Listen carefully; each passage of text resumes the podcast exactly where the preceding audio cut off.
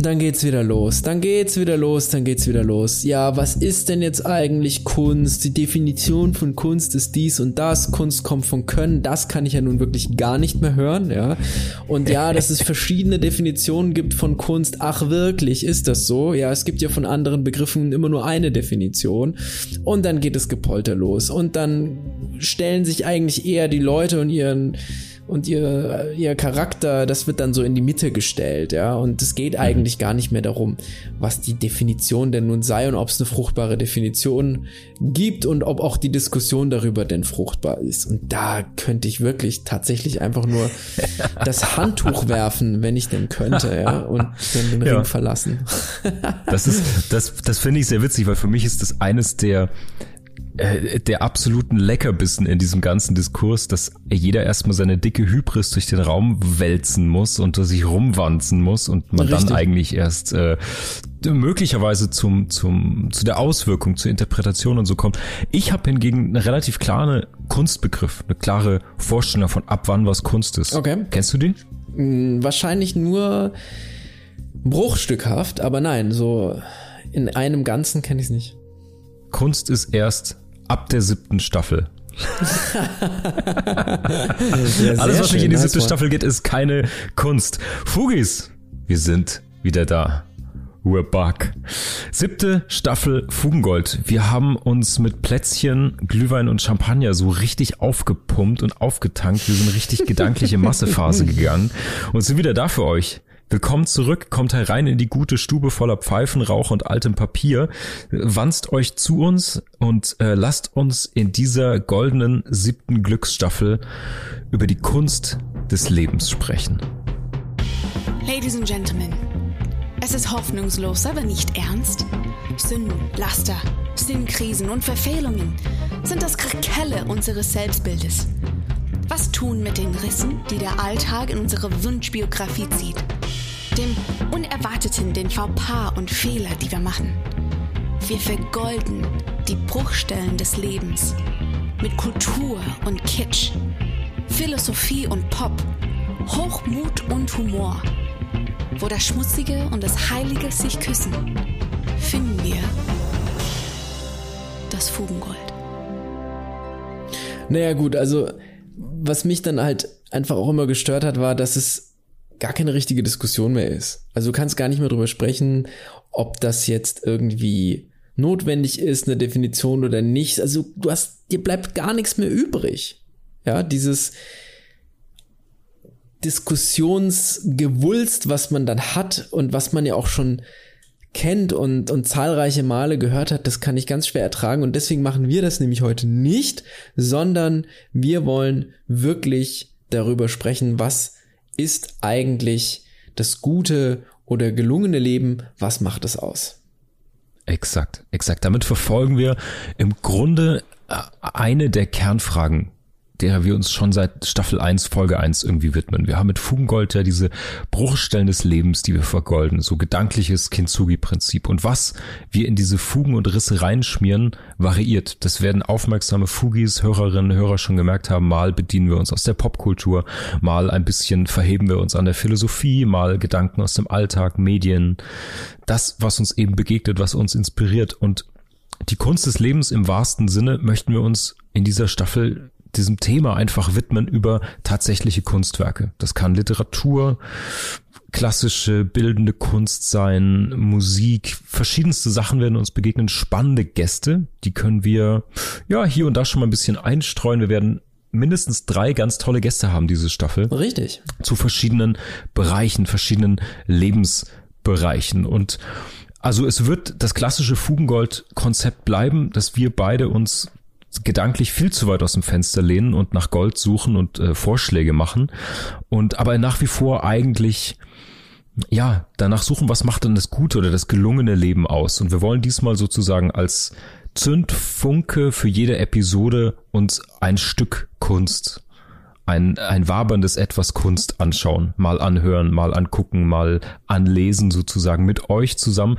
Das heißt, Fugis, diese Staffel habt ihr die Möglichkeit, ein bisschen interaktiv mitzumachen. Wenn ihr das auf irgendeinem Podcast-Player, auf irgendeiner Plattform hört, in den Shownotes findet ihr, genauso wie auf fugengold.de, in den Shownotes immer die Kunstwerke, über die wir hier sprechen. Also heute haben wir richtig viele mitgebracht zu Einführungsveranstaltungen. Wie jede Staffel gibt es natürlich erstmal ein Kick-off, eine Einführungsveranstaltung für alle, wo wir so ein bisschen die Klammer setzen. Worum geht's in dieser Staffel? Worüber sprechen wir? Ein bisschen die Mechaniken erklären, die, die Risse und, und Blickwinkel schon mal vielleicht einstellen können. Und ähm, ja, es lohnt sich. Schaut diesmal auf jeden Fall viel in die Shownotes rein. Schaut euch die Kunstwerke an, Fotografien, hört in die Songs rein, lest euch die Texte durch, weil dann könnt ihr, wenn ihr möchtet, euch richtig auf Folgen vorbereiten und dann schon gleich mitdenken und gedanklich mitdiskutieren. Ich glaube, das lohnt sich. Was meinst du? Auf jeden Fall. Natürlich ist das in gewohnter Fugengold-Manier so, dass man mit uns diskutieren kann. Wir haben relativ wenig Ahnung, haben uns richtig mies vorbereitet mit den ersten drei Google-Suchergebnissen, wenn überhaupt. Mm. Maximal drei dürfen es sein, denn wie viele von ja. euch wissen, Mark kann zwar bis etwa eine Million 350.272 zählen, aber ich schaff's gerade mal so bis drei oder vier mit viel Glück. Deshalb haben wir uns darauf festgelegt, dass wir an der Untergrenze bleiben und ebenso uns ein bisschen durch das durch das Leben und durch die Kunst marodieren sozusagen, ja, marodierend durch die Wissenschaft und die Künste ziehen ja. und dabei eine Spur hinterlassen, die naja, man so und so bewerten kann.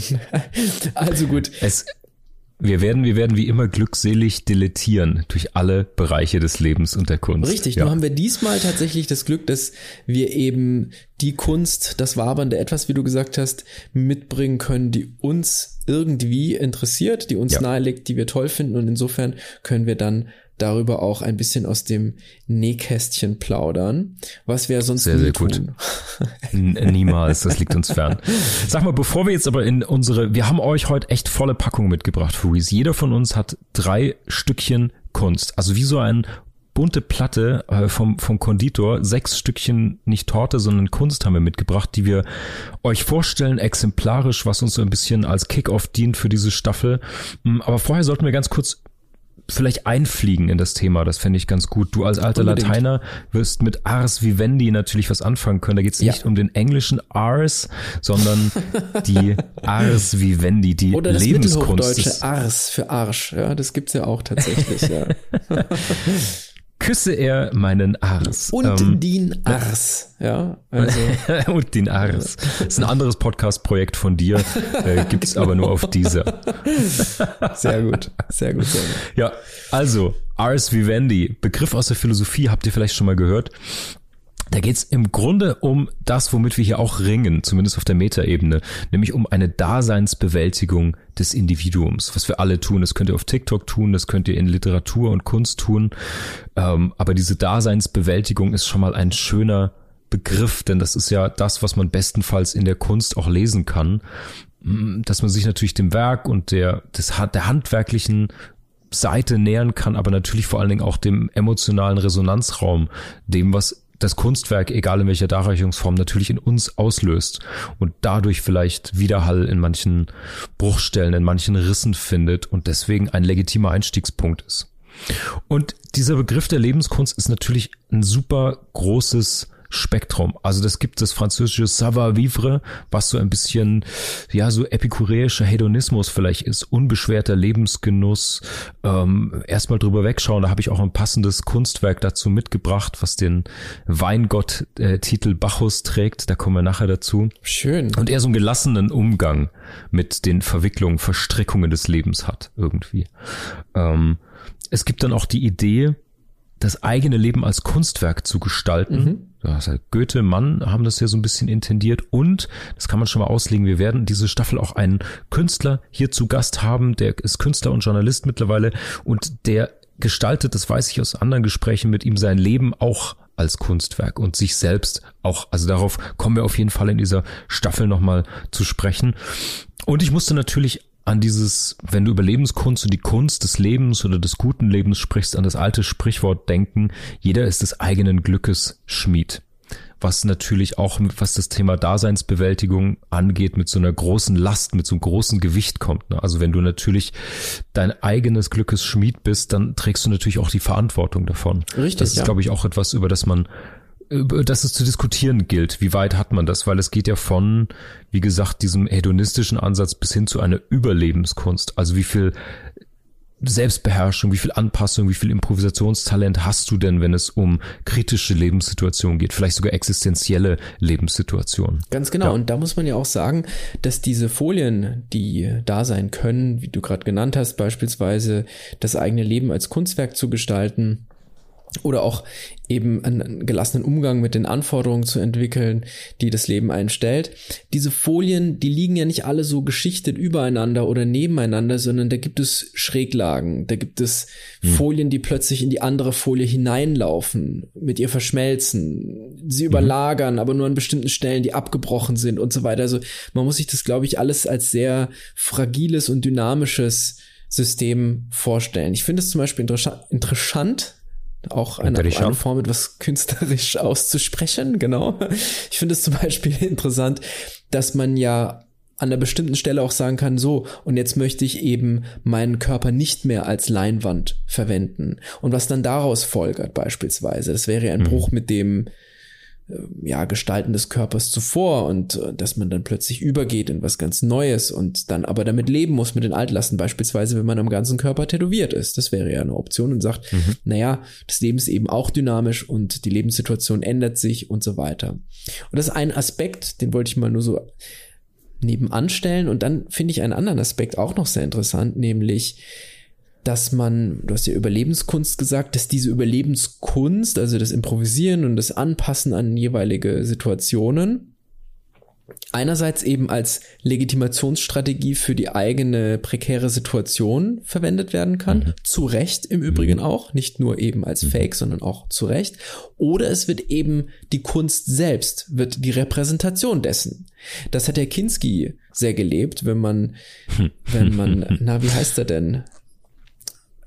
Na, der deutsche Regisseur Werner Herzog. Werner Herzog, Dankeschön. Ja, Namen I think you talk about uh, my good old friend Werner Herzog. genau. Ich liebe ihn. Ich liebe ihn. Wenn man ihm trauen darf, dann hat sich Kinski ja auch tatsächlich so als darbender Künstler inszeniert und auf dem Dachboden gelebt und da seine, seine Übungen gemacht und so weiter. Und ja, da wird es irgendwann schwierig, diese Folien auch zu unterscheiden, finde ich. Vielleicht wird ja über die Inszenierung des darbenden Künstlers wirklich ein darbender Künstler daraus, der dann später aber eben keiner mehr ist, weil er zu Reichtum und Ehren gelangt ist oder was mhm. auch immer. Mhm. Also da denke ich, muss man immer im Blick behalten, dass wie die Kunst selbst auch diese Herangehensweisen, auch die rein materiellen, also mit dem eigenen Körper und so weiter, immer auch diesen Unschärfen unterworfen sind und sich immer ändern können und ja. sich und sie nie so statisch und so, ja, wie sagt man denn, so unvergänglich sind, wie sie dann erscheinen. Mhm. Das ist, glaube ich, sehr, sehr, sehr, sehr wichtig und wie wir uns jetzt beispielsweise heute ein Bild angucken und besprechen, können wir in zehn Jahren oder vielleicht auch nur in zwei Wochen darüber sagen, das ist völliger Quatsch, was ich da erzählt habe. Nicht, weil es inhaltlich falsch ist, sondern weil ich einfach eine ganz andere ja. Perspektive habe, weil ich offensichtlich andere Persönlichkeitsanteile inzwischen stärker bevorzuge mhm. oder was auch immer. Mhm. mhm oder weil mir das Leben eben einen Streich gespielt hat und ich deswegen eine andere Perspektive auf eine bestimmte auf ein Kunstprodukt habe. Also dieses ja. wäre das letzte dann des eigenen Glückes Schmied, was du erwähnt hast. Das ist richtig, das ist man, finde ich tatsächlich, mhm. aber man ist natürlich und logischerweise immer auch abhängig von den Wogen des Schicksals sozusagen, auch wenn das jetzt sehr mhm. hochtrabend mhm. klingt, aber du kannst noch so guter Kapitän sein, der Sturm kann dich halt trotzdem überraschen und, und packen und hin und her schleudern und was weiß ich. Also da passiert was mit einem. Das, da ist man nicht die gleiche Person danach. Ja. Und ja. Das sind alles so Sachen, wenn man das in so einen sehr, sehr großen Kontext, wie wir ihn jetzt gerade besprechen, einordnet, sind das alles Sachen, die wichtig sind, sie eben, dass man sie eben mitdenkt. Und das werden wir konsequent, wie wir sind, nicht immer Ignorieren. tun. Aber dafür gibt's ja die Einführungsveranstaltung. Wir Richtig. bereiten einmal auf, was wir uns vornehmen, Jetzt können um wir es dann liegen zu lassen. am stärksten sagen, das machen wir später und machen es dann nicht, weil wir so viel Zeit haben. Das ist- ja. Bis dieses später ist ja spätestens mit der, äh, ja, mit dem Ende der Staffel ist das ja dann erreicht. Und vielleicht machen wir irgendwann mal einfach nur eine Folge, wo wir alle Themen, die wir vergessen haben, einfach unterbringen. Ja. An die Das wir uns dann das- nicht das ist erinnern können und deswegen machen wir dann wieder nicht alle. Das, das stimmt wohl. Das ist das nicht am Ende des Tunnels. Ähm, und wer weiß, wie wir am Ende der Staffel hier rauslaufen. Du mit ein paar Tätowierungen, ich mit geänderter Meinung. Und vielleicht die Fugis einen Schnuff schlauer. Wer Mhm. sagt denn, dass ich nicht tätowiert bin? Das ist auch wahr. gute ich dachte, du willst Frage, es ne? für dich behalten, aber ja. Ich finde das Moses-Motiv auf deinem Steißbein so gut. ähm, Eigentlich ist es Asterix auf dem linken kleinen Finger. Ja, nein, Quatsch. Ja. Ja, fantastisch.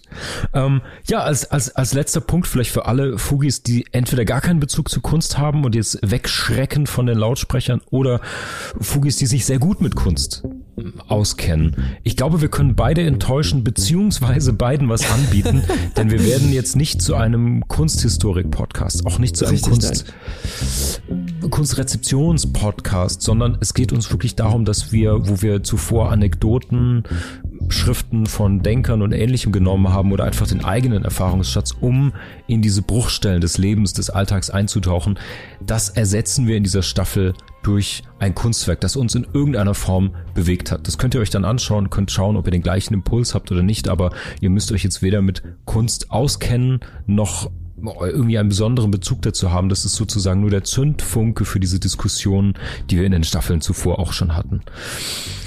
Und ich finde, diese, diese neue Perspektive eben, die wir kriegen können, oder die wir bis jetzt auch bekommen haben, das ist das, was wir uns halt über Kunst holen wollen, weil sie immer als Folie dient, als Spiegel fast schon, was wir rauslesen, worauf wir achten, wie wir emotional auch auf Bilder reagieren.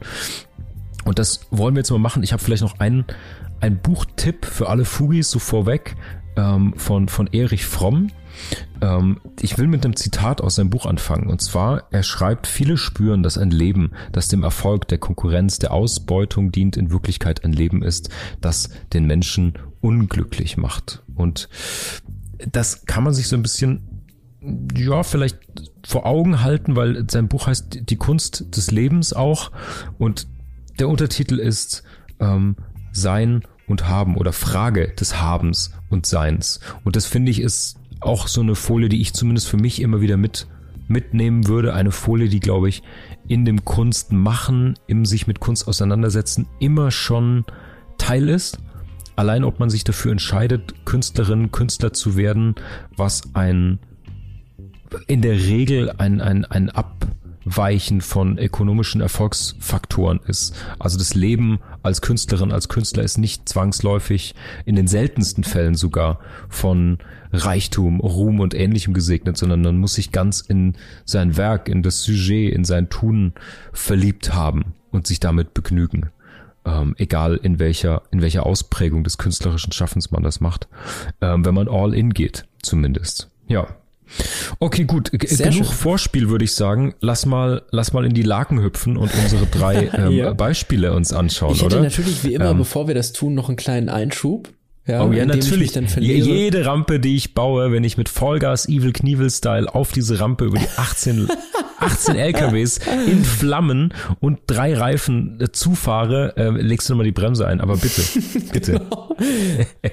Wenn wir zusammen Auto fahren, ziehe ich immer erstmal so die Handbremse an, wenn du losfährst, ne? Irgendwie. Lass die Reifen schleifen, genau. Nein, Das ich, ich wollte Dynamik. dir genau tatsächlich nur zustimmen. Und dabei kam mir ein, ein kleiner Gedanke, nämlich, dass es ja unmöglich ist, sich der Kunst zu entziehen. Es ist unmöglich, Kunst zu verweigern.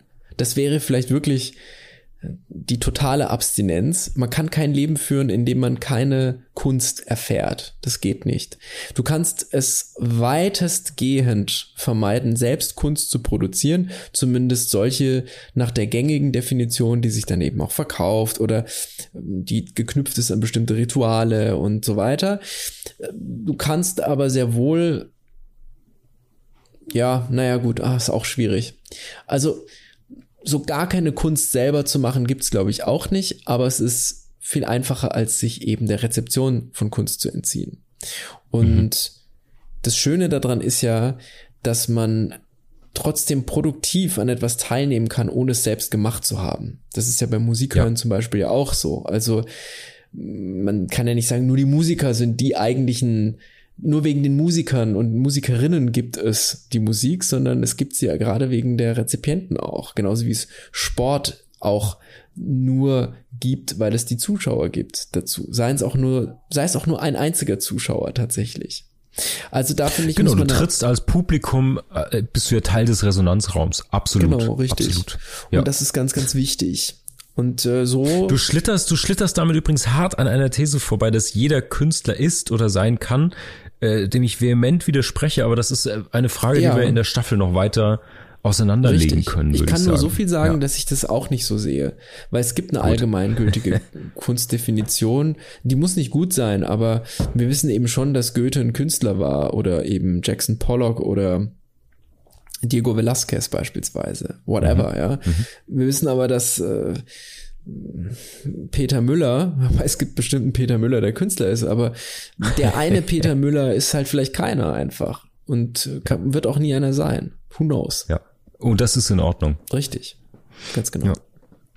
Gut, Sehr und jetzt gut. spulen wir nochmal kurz zurück und wir fahren auf die Rampe zu und los geht's. Okay. Was haben wir mitgebracht? Hackengas, mein Lieber. Ja. Möchtest du anfangen? Soll ich anfangen? Fang du an. Okay. Jetzt musst du sagen, nein, fang du an. Dann sag ich, nein, fang du an. Nein, nee, fang nee, nee, ich fange an. Ja, genau. Sehr um, schön. Ich, ich, ich, ich will, es ist noch relativ früh im Jahr, liebe Fugis. Es ist ähm, gerade mal die erste Januarwoche verflogen. Uns stecken die Feiereien noch in den Knochen von zwischen den Tagen und ich will das nochmal aufleben lassen. Ähm, den Genuss, den Hedonismus, den Alkohol. Ähm, ich habe ein Gemälde mitgebracht, das Teil einer Serie ist. Ihr könnt euch das jetzt anschauen, wenn ihr in die Show Notes schaut, auf die Links klickt. Ich habe das Bild dort verlinkt. Das ist untitled. Ähm, es ist aber Teil der Serie, die Bacchus heißt. Also wer in der dieser Gott des Weines, der Dionysus, äh, in der griechischen Mythologie, glaube ich, heißt. Ähm, genau, das Bild ist von C. Twombly, einem amerikanischen Künstler, der war Maler, Bildhauer und Fotograf. Und ich habe einen besonderen Bezug zu dem Bild, denn ich habe das, das ist von 2005 und ich habe das wenige Jahre, würde ich sagen, nach Entstehung ist mir das zum ersten Mal begegnet. Und ich habe mich immer schon irgendwie für Kunst interessiert auch. Ähm, ich habe auch sehr, sehr großen Gefallen an abstrakten, expressionistischen Werken. Auch dieses Bild ist, äh, zählt zum abstrakten Expressionismus. Und dieses Bild war, manche Bilder küssen deine Augen, Bruder, und manche sind Tritt in die Eier, weil sie dich so wachrütteln. Und dieses Bild war auf jeden Fall ein totaler, im positiven Sinne Schock für mich. Mhm. Ähm, total gefühlt. Also überhaupt keine Rezeption auf, auf geistiger Ebene oder auf intellektueller Auseinandersetzung oder so, sondern ich habe dieses Bild gesehen, eine, eine Reproduktion, ein Foto dieses Bildes, wo ein Mensch davor stand, sodass die Dimensionen dieses Bildes klar wurden. Und ich erkläre gleich nochmal, wie es aussieht für alle, die das jetzt beim Autofahren ähm, oder Duschen oder auf der Rudermaschine im Gym oder wo auch immer hören und sich das Bild gerade nicht anschauen mhm. können. Aber das Bild ist sehr, sehr groß und sehr ausdrucksstark und es hat mich total fasziniert in einen Bann gezogen und ich hab's, äh, das kann ich sagen, letztes Jahr endlich mal live gesehen in der Tate Modern in London und es äh, war live noch viel fantastischer, wow. als ich es mir vorgestellt hatte. Das ist ja hatte. auch wirklich, ja. muss man sagen, ein absoluter Luxus, dass man mhm. die Bilder dann im Original noch zu sehen bekommt. Das ist wirklich, Wahnsinn. Ja, das ist eigentlich irre, dass das geht. Ist irre, muss man sich mal ja. vorstellen. Das ist ein unglaublicher Luxus. Also ja. ganz toll. 100%. Ich habe mal eine ähnliche ja. Erfahrung gemacht mit einem mit einem Tizian-Gemälde und das mhm. habe ich dann in Berlin tatsächlich gesehen. Das ist eine Darstellung von Philipp II. und auch ein wirklich sehr großes Bild. Und das stand dann so am Ende vom Flur tatsächlich. Und ich bin um die Ecke gegangen, habe es sofort erkannt. Also es hat wirklich, mhm. mein Gehirn mhm. hat es sofort verarbeitet und ich wurde da quasi so herangezogen. Also wirklich mhm. wie so ein, mhm. wie so ein Staubsauger hat mich das herangezogen. Ich, es ist gefühlt so, als hätte ich es gesehen und wäre im nächsten Moment schon davor gestanden, hätte gestaunt. Also diese ja. Erfahrung zu machen, das kann ich nachvollziehen, ist wirklich was Besonderes. Vor allen Dingen, wenn du das Bild schon vorneweg kennst als Reproduktion und du es dann irgendwo siehst, zumindest bei mir ist das, als würdest du einen alten Freund in einer Menschenmenge entdecken oder so. Also diese Anziehung, die du auch gerade beschreibst, ist genau so, weil du dieses Bild schon so oft dir angeschaut mhm. hast. Du genau weißt, oh, dieser Schwung da unten oder dieses Dripping oder was auch immer. Und das ist irgendwie so eine, ja, ist einfach so eine Freude. Aber Fugis, ich spanne euch jetzt nicht auf die Folter. Ich kläre euch jetzt erstmal ganz kurz, was das für ein Bild ist. Das heißt Untitled. Und das ist das größte aus dieser Bacchus-Serie. Das Bild, damit ihr eine Größenidee habt, ist 3,25 Meter auf 4,94 Meter. Also über drei Meter auf fast fünf Meter. Gigantisch. Riesengroß.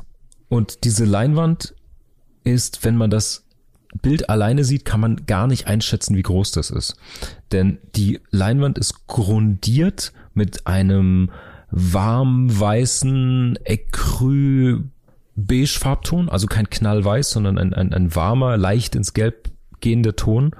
Und dort hat jemand mit einem riesig dicken Werkzeug, ich vermute Pinsel oder Besen oder ähnliches, irgendwas, was sehr, sehr viel Farbe aufsaugt, in einem krassen, knalligen Rot einfach Kreise draufgemalt, wie so eine Spirale, Kreise, die in sich verschlungen sind und die in einer kreisförmigen Bewegung fast wieder einen Kreis geben. Also viele Kreise, die ineinander laufen. Die sind nicht symmetrisch, sondern die sind sehr expressiv. Und das Besondere ist, dass diese Farbe sehr, entweder sehr dick aufgetragen ist oder verdünnt ist, weil die läuft. Also jeder Strich, das Ganze sieht aus, als wäre es ein durchgehender Strich und an allen Schwingungen, an allen Ecken läuft es sozusagen runter. Das heißt, man hat diese ganz klare Form von so einem expressiven Pinselschwung, der irgendwie Kreise zieht auf der Leinwand und es läuft aber auch alles von dieser Leinwand runter und dadurch kriegt es so einen lebendigen, saftigen, aber irgendwo zwischen Blut und Wein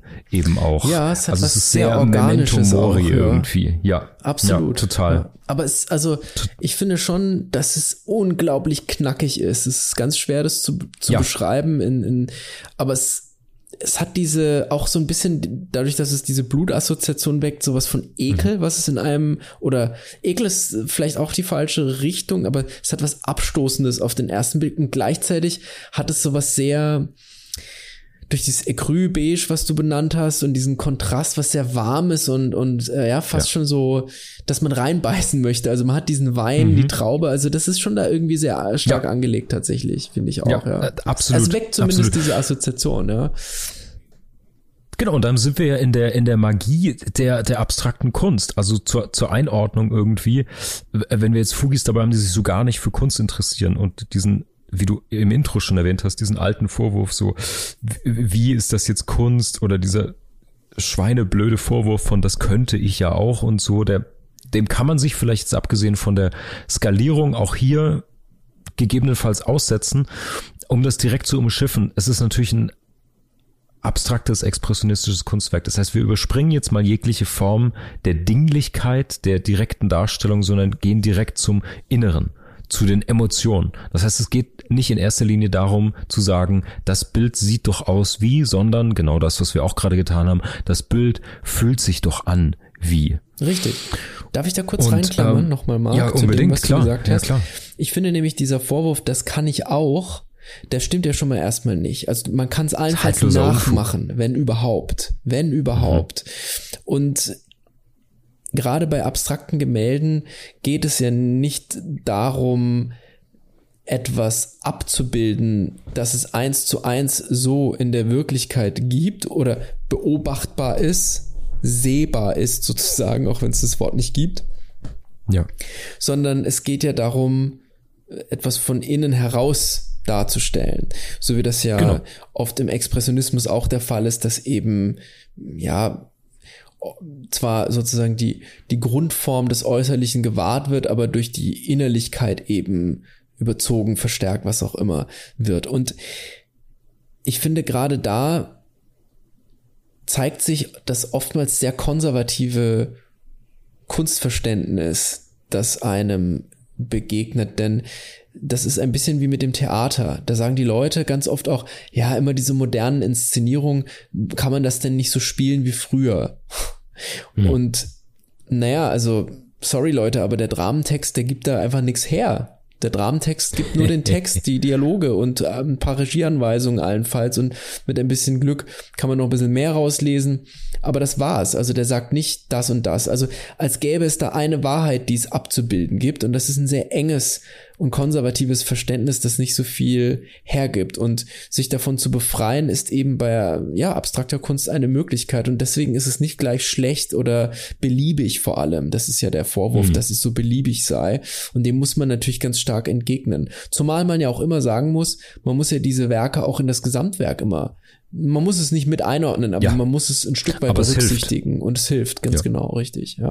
Genau, also diese kontextlose Betrachtung ist halt, ist halt dümmlich. Also klar, sonst bist du vielleicht bei, sonst kannst du über Handwerk sprechen, von mir aus noch Kunsthandwerk oder ähnliches, mhm. aber ich hatte diese Diskussion mal, weil ich irgendwie, wenn es um, um Design geht oder Kunst und Malen, eine Annäherung für mich in der Unterscheidung vor allen Dingen ist zum Beispiel auch, dass du sagst, dass du als Designer Antworten gibst auf Fragen, auf Problemstellungen. Mhm. Wir müssen dies und das erreichen. Wie lösen wir das denn im Design?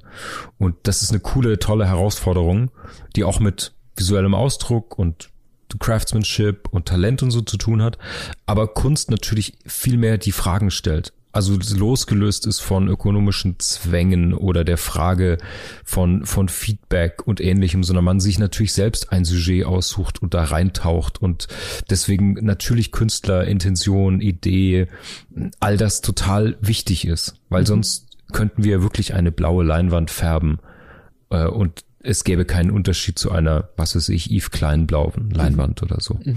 Aber wir sind schon wieder viel zu weit in diesem Thema, das wir umschiffen wollten, mein Lieber. Lass mir noch zwei Sätze sagen Sorry, und dann ja. möchte ich dein erstes Kunstwerk kennenlernen. Nämlich genau diese, diese Einordnung. Also wer sich jetzt für, für Twombly interessiert, ähm, findet natürlich mehr dazu in den, in den Show Notes. Ansonsten, er macht das ganz viel, genau nämlich dieser Kontext. Er macht ganz, ganz viel großformatige Arbeiten, die sehr, sehr oft so freigeschriebene kalligraphische Elemente drin haben oder so Graffiti-ähnliche Arbeiten, oft irgendwie auf diesen einfarbigen Gründen, grau, hellbraun, in so einem gebrochenen Weiß, wie auch dieses Untitled aus der Bacchus-Serie ist. Und mh, mm, er hat später sich etwas zugewandt, was romantischer Symbolismus genannt würde oder von ihm so genannt wurde.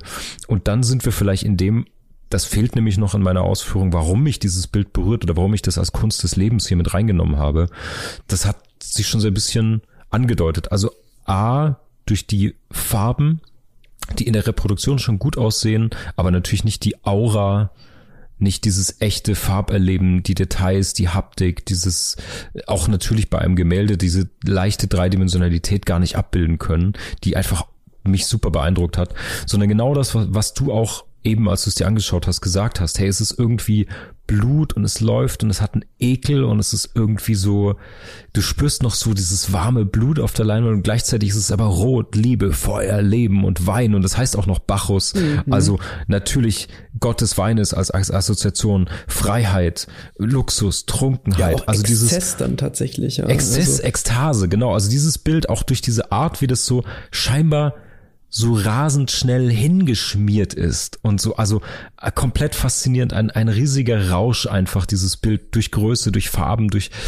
Verarbeitung und durch den Symbolismus, dann kann man jetzt natürlich jetzt so viel Jung wollen wir jetzt gar nicht mit reinnehmen, aber du kannst natürlich noch über die Farben und über die Kreise und so mhm. und über den äh, wirklich dieses äh, diesen Symbolismus diese Kollektivsymbole, die dann natürlich auch durch Farbe und Form drinstecken, sprechen, machen wir in einer anderen Folge, wenn wir mehr Zeit für ein Kunstwerk haben, würde ich sagen. Aber das ist zumindest ein Bild, so wollte ich biografisch sozusagen, äh, kunstbiografisch einsteigen, das mich total bewegt hat. Mhm. Ja.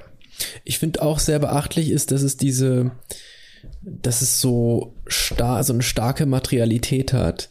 Und es wird nicht nur mhm, mhm, erreicht über die Farbe selbst und den Kontrast, sondern tatsächlich auch über die die Anordnung und die Dicke. Es hat so was sehr dickflüssiges, finde ich. Yes. Und äh, obwohl yes. du ja gesagt hast, es zerläuft ja gleichzeitig auch und, und hat diese dünnen aderförmigen Linien tatsächlich, also es hat was unglaublich äh, lebendiges in sich, ja, wie, also wirklich wie so ein ganz stark und schnell schlagendes Herz, aber es ist gleichzeitig zerfahren ja. und zersetzt. Also ganz ja. schwierig. Ich merke schon, wir es kommen bildet so irgendwie emotional diesen, diesen Kreislauf ab. Ne? Es ist ja. ein Kreis, es ist der Kreis des Lebens, es ist schmutzig, es ist exzessiv, es ist blutig, es ist Wein, es ist Rausch und dann ist es irgendwie vorbei. Ja, ja, ja. Und ja, ja. In der Tat. Und das ist interessant, weil so wie wir gerade sprechen, wird ja in Filmen ganz oft das Sprechen über Kunst veräppelt, tatsächlich. Natürlich, klar. Und das hat natürlich zu Recht auch seinen Platz. Ich mache das auch gerne, dass ich dann Leute auflaufen lasse. Aber das muss Unbedingt. man eben dann unterscheiden. Also die wir machen jetzt hier keine Analyse der Werke per se, ja. sondern wir wollen ja sagen, was es mit uns macht und was es für uns im Zusammenhang mit dem Leben bedeutet und da kommt man um so ein ja, Sprechen nicht umhin oder mehr noch, ja, es muss es so gesprochen werden tatsächlich. Genau, weil es im, im besten Fall natürlich dieser äh, naive Zugang ist. Richtig. Äh, wir könnten jetzt natürlich drüber sprechen, wie alt war er. Der war weit in seinen 70ern, als er das gemalt hat und so und dann, aber dann wird's biografisch, dann wird's kunsthistorischer in großen Anführungszeichen oder in dem Fall Richtig. sagt man besser Gänsefüßchen, wenn man schon so sich dem Thema annähert. ähm, aber erlaubt uns bitte Fugis diesen naiven Zugang, denn es geht ja darum, was für Goldpaste wir in unsere Lebensbrüche reinschmieren und da nehme ich gerne ein bisschen Bacchusrotes Gold. Sehr Jetzt schön. aber genug von meinem ersten Beispiel. Wir haben noch Vollmundig. viel, viel vor uns. Vollmundig. Erzähl mal, was hast du mitgebracht? Also, da wir bei Gemälden geblieben, also da wir beide ein Gemälde mitgebracht haben, würde ich gerne auch mein Gemälde, was ich mitgebracht habe, vorstellen. Und das ist eins, das bestimmt jeder Fugi und jede Fugi kennt.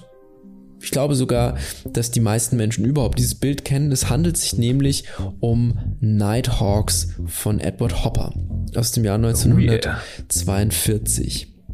Und warum finde ich dieses Bild so brillant und warum habe ich es mitgebracht? Es hat ganz viele verschiedene jetzt, Gründe. Jetzt in die Shownotes gucken. Ich muss ganz kurz nochmal die Fugis erinnern. Wenn ihr die Möglichkeit habt, zieht euch jetzt rein. Dann Richtig. könnt ihr das mit uns gemeinsam euch anschauen. Ganz genau.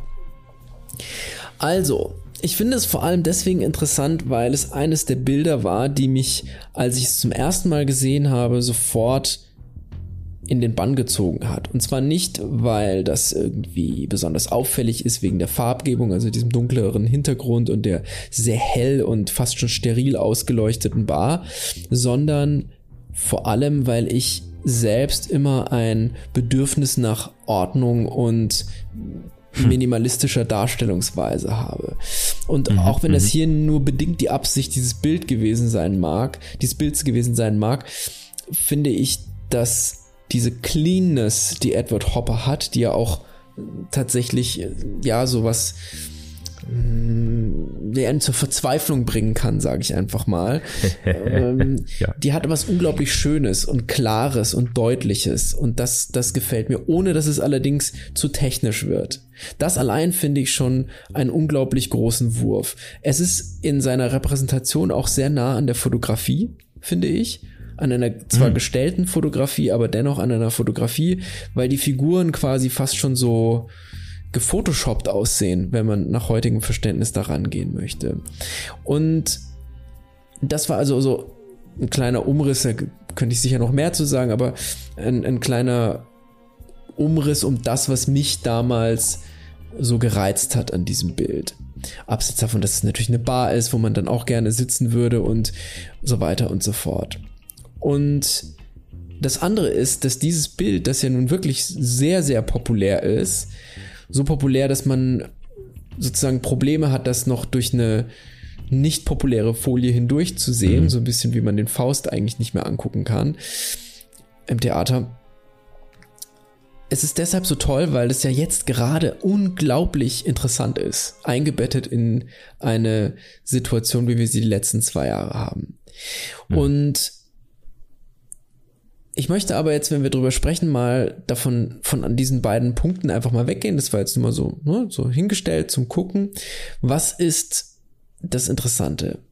Ich finde, das Interessante ist, dass diese doch sehr eigentlich normale Situation in einer Bar in fast schon in einen surrealen Kontext rückt. Dadurch, dass es eben so clean ist. Wir haben ja. also auf dem Bild eben diese beiden Männer, die an der Bar sitzen, der eine mit einer Frau, seiner Begleitung womöglich, die haben die Hände so, dass sie fast so aussehen, als würden sie sich äh, an der Hand nehmen. Allerdings ist es so, dass er einfach da eine Zigarette drin hat und sie eigentlich auch eher so ein bisschen unbeteiligt, aber ja, die Hand ist in der Nähe. Dann die sehen wir von vorne, wir sehen den Barkeeper von der Seite und wir sehen eine andere Person, die mit dem Rücken zur zum Beobachter steht, er sitzt und äh, das Glas mhm. in den mhm. Händen hält und äh, heute wäre es wahrscheinlich das Smartphone. Und dann sehen wir im Hintergrund eben eine einsame Straßensituation, ein ja leere leere Schaufenster und äh, Fensterläden, die noch so ein bisschen Licht reflektieren von dieser Bar eben, diese Eckbar mit diesen großen Fenstern. Und das war es auch schon. Sehr ja sehr dominant in in dem Bild ist eben dieses gelblich Eierschalenfarben ähm, hafte und dann eben auch so ein Grünton. Und alle wirken recht indifferent und unbeteiligt in dem, was da stattfindet. Das, die einzige Dynamik, die drin steckt, ist so ein bisschen dieser Barkeeper, der sich gerade nach unten beugt. Also selbst diese dieses vermeintliche Paar oder der, der Mann und die Frau, die da zusammen da sind, wirken einfach wie eingefroren tatsächlich. Und ich finde, dadurch rückt das Ganze durch die Ruhe, die das erzeugt, in einen ganz surrealen Kontext. Und das meinte ich vorhin. Also diese Hopper-Bilder, die haben so eine unglaublich befreiende, klärende, also auf, äh, aufräumende Wirkung. Zumindest auf mich hat es, hat es das. Und gleichzeitig kann einem dabei ganz eisig werden, weil das sozusagen, naja, schon eine gewisse Einsamkeit weckt, aber die ist so ultra artifiziell. Also die ist so mhm. artifiziell, die ist nicht wie gefühlte Einsamkeit, ja, die ja vielleicht mit, mit Traurigkeit und Tränen einhergeht, sondern die ist so, wie so, wie so gestanzt und gepresst, ja. Also die ist so völlig ja. unumstößlich artifiziell. Und das finde ich ja. so faszinierend und so spannend daran. Also eine Straßensituation, die eigentlich gar keine Straßensituation ist, die gerade so kurz vor dem Umkippen ist in, in, in etwas Surreales. Das kenne ich so mhm, mhm. in, in in ähnlicher Form von The Shining bei, beispielsweise. Das hat mhm, auch, ja. sagen wir mal, Passagen, wo das so ein bisschen so wirken mag, wo, die man zumindest damit vergleichen kann oder in meiner Wahrnehmung zumindest. Und ähm, ja, also das Bild selbst ist in seiner Repräsentation schon fast teilnahmslos. Und das ist gruselig, ja. finde ich. Finde ich total gruselig. Was meinst denn du? Du kennst ich, das Bild ja auch. Ich habe ja, ich habe ich hab das auch und ich habe ich, also mein Zugang ist, ich habe dieses Bild das erste Mal gesehen, war sehr fasziniert davon, äh, wie von den anderen Hopper-Sachen, weil natürlich mein eigenes kreatives Anfänge in Comicbüchern liegen. Mhm, und mhm. dieses Gemälde eine fast hm. durch die Vereinfachung mhm, mhm, und vor allen Dingen durch den grafischen, symmetrischen Aufbau, auch diese Klarheit, diese Leere, abgesehen von den Menschen, nur diese zwei Kaffeeautomaten und Salzstreuer und so, was sehr Comicartiges hat. Ja. Und ähm, auch diese Einsamkeit, die durch das Bild kommt, wir können ja gleich noch kurz drauf eingehen, wann und warum dieses Bild entstanden ist, da wird, glaube ich, viel klar. Ich finde erstaunlich etwas, was ich jetzt viel später gelernt habe, ist die Inszenierung eines geselligen Ortes als einsamer Ort. Mhm. Das zeichnet für mich mhm. das Besondere aus. Und ich musste direkt dran denken, ähm, Van Gogh hat sich zweimal an dem Sujet von einem Café abgearbeitet. Mhm. Einmal mhm. dieses ganz berühmte Café Terrasse bei Nacht, mhm. wo er mit, auch mit Komplementärkontrast gearbeitet hat. Es gibt diese gelbe Markise ähm, und drüber dieser blaue Nachthimmel, mhm. also starker Komplementärkontrast. Es sieht total warm und einladend und romantisch aus. Mhm. Und das ist Paris as Paris can be sozusagen. Halt, halt, und dann halt, hat, ja. Mhm. ja. Ich sag gleich und dann, dazu. und dann ja. hat er noch, mh, und dann hat er noch Le Café de Nuit mhm. gemalt, eine Innenaufnahme von einem Café, mhm. was total bedrohlich und unangenehm wirkt und mit Sicherheit intendiert ist. Mhm. Weil das ist, wenn ihr das nicht kennt, das funktioniert ähnlich wie dieses Hopper-Bild, was mich, deswegen muss ich dran denken, Hopper hat ja auch fast einen Komplementärkontrast. Also es, die Außenseite des Cafés und der, das Trottoir sozusagen sind ja in diesen Grüntönen gehalten. Die Fassade und die Bar ist so ein rotbraun. Mhm. Auch wieder Komplementärkontrast und Rot-Grün ist ein wahnsinnig beißender, starker, unangenehmer Komplementärkontrast. Mhm. Blau, Gelb und so funktioniert total gut. Andere auch Rot-Grün ist sehr aggressiv, ähm, kann gut eingefangen werden, hat Hopper auch gemacht. Und beim Le Café de Nuit von ähm, von Van Gogh ist es eben nicht so. Da nimmt er so ein Ochsenblutrot an den Wänden und so ein schreiendes Türkis oben drüber und das wirkt so aggressiv und bedrohlich und einsam und kranke Alkoholiker sitzen da drin und es ist irgendwie zu hell ausgeleuchtet und das schafft einem so richtig Beklemmungen und ich finde diese Inszenierung so geil, weil natürlich in diesem eigentlich geselligen, schönen Ort von, von Cafés und Bars dann diese Einsamkeit irgendwie viel lauter zu spüren ist, als wenn du jetzt jemanden einsam in sein Wohnzimmer sitzt, mhm. wo es ja auch gemütlich potenziell sein könnte, sozusagen. Mhm. Ja. Also ich habe eine ganz interessante, ich glaube, das habe ich schon mal erzählt, äh, ja, Erfahrung gemacht mit dem, mit der Kaffeeterrasse am Abend von Van Gogh. Und zwar, hm. ich war recht häufig schon in, in, in der Provence, das ist so ein recht beliebtes Reiseziel für mich. Und äh, ich war mit meinem guten Freund Klaus dort äh, auch mehrfach. Und das erste Mal, als ich dann in Arles war, in, in, in der Stadt, die eben auf dem Bild Kaffeeterrasse am Abend abgebildet ist, da stand ich eben auf diesem Platz, wo dieses Café, das mhm. ist auch heute noch da, und äh, stand dann eben dort und habe das so gesehen und sagte dann zum Klaus, das kenne ich irgendwoher. Und ich wusste hm. aber, ich war noch nie in Aal, also ich war nie vorher in ja. Aal gewesen. Ja. Das kenne ich doch, das kenne ich doch, war ich immer als Kind irgendwie mit meinen Eltern so, ne?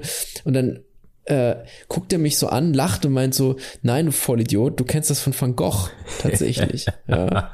ja. Und da ja. ist mir das erste Mal aufgegangen und das ist auch interessant. Also dieser Ort ist vor allem aufgrund des Bildes interessant geworden. Das ist ein bisschen wie mit, ja, äh, äh, ja oder belassen wir es mal dabei, sonst wird es vielleicht doch ein bisschen zu ausschweifend. Ist vor allem wegen ja. diesem Bild bekannt geworden und diese Täuschung, der ich da unterlegen bin, ist ja schon krass genug, ja. Fantastisch. Aber das sozusagen der Ort, also dieses Café selbst schon umkodiert wird durch das Bild, das es bekannt gemacht hat, weil die Leute hingehen, mhm. weil es das Bild gibt. Das finde ich absolut irre. Also das ist total spannend, äh, dass das dass sowas passieren kann, dass ein ja, bekanntes Bild ist, ja, einen materiell vorher vorhandenen Ort in einen neuen Ort verwandeln kann. Das ist schon ist echt eine fast irre schon, Angelegenheit. Fast schon eine äh, Dose Campbells Nudelsuppe. Ja, ja aber jetzt äh, jetzt äh, warum? Was ist für dich sozusagen das Gold in dieser Lebenskunstbruchstelle? Das, ja. Warum hast du das sozusagen rausgepickt? Und äh, wir müssen vielleicht noch kurz drüber sprechen. Ich finde den Anschluss an die letzten beiden Jahre natürlich gut, weil äh, er hat ja dieses Bild Nighthawk ein oder zwei Tage nach äh, Pearl, den Pearl Harbor mhm, Angriffen mhm. gemalt. Und das schwebt natürlich über diesem Bild als, als beklemmende Atmosphäre. Richtig, also es gibt natürlich die, die, ähm, sagen wir, sagen wir denn, die rein historische Einordnung, die sozusagen diese diesen Angriff auf Pearl Harbor und so weiter, der da mit hinten reinkommt und auch eben dann mhm. das, das, was dann daraus folgt, dass das in den Blick nimmt, so. Ähm, ich habe es genommen, eigentlich aus einem ganz anderen Grund, weniger wegen der Einordnung oder der kulturhistorischen Lesart oder so, sondern ich konnte dem dem Bild diese Trostlosigkeit gar nicht so abgewinnen. Also für mich war das immer so, dass es, dass mir eher das Artifizielle Sorgen gemacht hat, tatsächlich, dass mir das Unmut bereitet, aber grundsätzlich das im Inhalt angelegte ist nicht das, was mir irgendwie als trostlos vorkam, sondern äh, so stelle ich mir tatsächlich mitunter einen recht angenehmen Abend vor. Auch wenn das jetzt ein bisschen, bisschen verrückt klingen mag, weil normalerweise, ja. ich liebe ja auch die Abende, verraucht, tausend Leute, man hängt irgendwie rum, es ist laut und so weiter. Ja, das ist schön. Aber das hat so was sehr klares Filmisches. Und wenn ich sozusagen durch einen Zaubertrick Teil eines laufenden Filmes werden könnte, wäre ich da gerne. Ich würde mich da gar nicht ja. eingesperrt fühlen. Würde ich äh, das als Straßensituation beobachten, in, tatsächlich in der Realität, also das Kunst also das Bild ist ja auch eine Realität, aber würde ich das sozusagen im Real Life sehen, momentan, wenn ich in einer fremden Stadt irgendwo vorbeilaufe, wäre ich zutiefst fasziniert. Und das hat eben was mit dieser minimalistischen Architektur zu tun, die da ähm, gestaltet ist und die, die dargestellt ist. Und das mh, mm, finde ich sehr angenehm. Und auch diese, dieses Helle und dieses Kontrastierte und dieses saubere, das gefällt mir unglaublich gut. Also klar, ja. natürlich kann man da auch diese Folie, ne, Verdunklungsmaßnahmen, Zweiter Weltkrieg, hin und her, diese ganzen Geschichten, das kann man alles mit, mit reinnehmen. Aber ich finde, es ist, es ist gar nicht so kalt in meiner mhm. Wahrnehmung. Ich finde aber dieses Grenzsurreale auch interessant, weil das ja mhm. im echten Leben, im Alltag hat man ja manchmal Momente, die auch ans Surreale ja. grenzen. Das muss gar nichts Schlimmes sein tatsächlich. Also wer da jetzt vielleicht dran gedacht hat, sondern das kann auch einfach nur sein, dass einem etwas Seltsames passiert, dass man die Bläschen auf der Kaffeetasse anguckt und die befremdlich findet oder so. Also sowas, ne? Dass, yes. dass man so einen 0,01% Kafkaesken Moment hat. Und äh, das finde ich interessant einfach, ja. Sehr, sehr schöne, sehr, sehr schöne äh, Fuge, zu der du es zurückführst. Ja. Ja. Fantastisch. Wir kommen, wir kommen zu meinem, zu meinem zweiten Kunstwerk, diesmal weniger ähm, Kunsttheorie, ähm, sondern ähm, ich, ich will mehr Lesart mal reinbringen. Mhm. Mm, es ist nämlich auch eine Fotografie von einem Fotografen, den ich sehr, sehr, sehr schätze. Gregory Crutzen, US-amerikanischer Fotograf, der für mich was unfassbar intensives und ästhetisches in seinen Fotografien hat und eine Stimmung provoziert, die sich durch sein ganzes Werk durchzieht. Mhm. Also egal wie unterschiedlich die Bilder und Motive sind, da kommen wir gleich drauf, ähm, der transportiert eine Stimmung, ich sag mal eine David Lynch-artige, intensive Stimmung in diesen Bildern, die mich zumindest auch sofort in den Bann gezogen hat. Mhm. Sorry, Fugis, äh, ihr müsst auch wieder hier in die Show Notes gucken, denn auch dieses Bild heißt Untitled. Ähm, es hat den, den Untertitel oder den Beititel Dylan on the Floor. Ich möchte euch kurz beschreiben, wie dieses Bild aussieht. Also ihr müsst euch vorstellen, wenn ihr euch diesem Bild im Museum nähern würdet, wäre das auch extrem großformatig. Die Reproduktionen, ähm, die Prints seiner Poster sind oft sehr, sehr, sehr groß, auch wieder zwei auf drei, auf vier Meter, wie auch immer. Denn was er macht ist, Crutzen ist ein absoluter inszenierender Fotograf. Das heißt, er hat gar kein direktes Verhältnis zur Kamera. Das sagt er auch selbst immer wieder. Ich habe euch auch ein kleines YouTube-Video, ein kurzes Interview mit ihm, packe ich euch auch in die Show Notes. Denn da sieht man ein bisschen, wie er arbeitet. Das ist hochfaszinierend. Er baut sehr aufwendige Sets.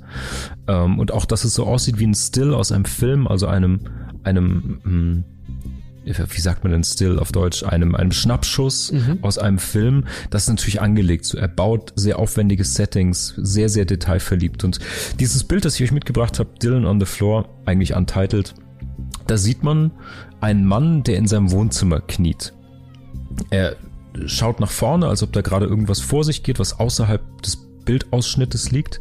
Neben sich hat er einen roten Werkzeugkasten und hat auch ein Werkzeug in der Hand. Und was das Auffälligste, was einem neben dem Mann, der im Bild Mittelpunkt steht, ist, dass in diesem Holzboden, auf dem er kniet, in seinem Wohnzimmer, vier faustgroße Löcher in diesem Holz sind, die er offensichtlich fabriziert hat mit diesen Werkzeugen. Und aus diesen Löchern im Boden ein wahnsinnig grelles Licht sozusagen, wie, wie, wie vier Scheinwerfer mhm. an die Decke strahlen. Es sind fünf, entschuldige, fünf Lichtkegel, die aus seinem Holzboden in seinem Haus, in seinem Wohnzimmer nach oben strahlen. Das ist eines der Leitmotive, der Symbole, mit denen Crutzen ganz, ganz viel arbeitet. Er hat immer dieses filmische, mhm. Thriller, Science-Fiction-artige Licht, das von einem ungeklärten Leuchten kommt. Manchmal kommt es aus dem Nachthimmel wie so ein UFO-Scheinwerfer-Spot auf Menschen. Manchmal kommt es irgendwo von einem von, von Menschen fabrizierten Spalt oder Loch irgendwie. Und es sind so übernatürliche Momente, die er da inszeniert. Und ansonsten ähm, ist dieses Wohnzimmer absolut voll und bis in jedes kleine Detail inszeniert. Es sieht alles sehr amerikanische Mittelschicht aus. Das sind äh, so ja, fast typisch amerikanische Kleinstadtszenarien immer. Mhm. Und man das Besondere ist, dass für mich ist, du siehst dieses Bild und neben der Ästhetik und den Referenzen, über die wir noch kurz sprechen können, du bist sofort in einer Geschichte drin. Mhm, und zwar in einer Geschichte, die dich stundenlang beschäftigen kann, wenn du dich drauf einlässt. Mhm. Also in für mich ist und das ist der Grund, warum ich dieses Bild genommen habe, was Cruzen für mich so triggert, ist so eine Art Theatralik und Spannung im Alltäglichen. Mhm, und das mhm. ist dieses, ist schön dieses schöne Moment. Er hat total triviale, langweilige, biedere amerikanische Kleinstadt-Idyllen und die zerstört er mhm. durch mystifizierende Lichter, durch Menschen, die nackt in der Nacht stehen, ganz, ganz viele Geschichten. Und je länger man diese Bilder anschaut, umso mehr Geschichten, Kapitel, Teilaspekte, Fragen kommen eigentlich auf. Also das ist, das sind immer düstere Bilder mit ganz, ganz, ganz präzisem Licht. Hier noch ein kleines Schlaglicht, dann auch auf dem Bild, das wir uns jetzt gerade anschauen, das wir besprechen. Hinter ihm ist so ein Wandschrank auf, der Mhm. beleuchtet ist von innen. Da geht der Blick sofort hin. Was Mhm, hängt da drin? Was, was ist da oben drin? Was kann ich da noch entdecken? Warum macht er diese Löcher in den Boden? Was sieht er gerade? Weil er völlig ärgerlich und schockiert aus diesem Bild rausguckt. In, Im Wohnzimmer selber ist, ist irgendwie auch noch Licht. Da war er wohl gerade, ist dann in diesen Raum. Warum macht er diese Löcher in den Boden? Wahnsinn, du kannst dich drin verlieren, kleine Details, scheinbare Hinweise finden. Für mich sind das richtige düstere Wimmelbilder sozusagen, die Ja, dein Kopfkino gesagt, sofort losballern so. Und das ist meine Bruchstelle.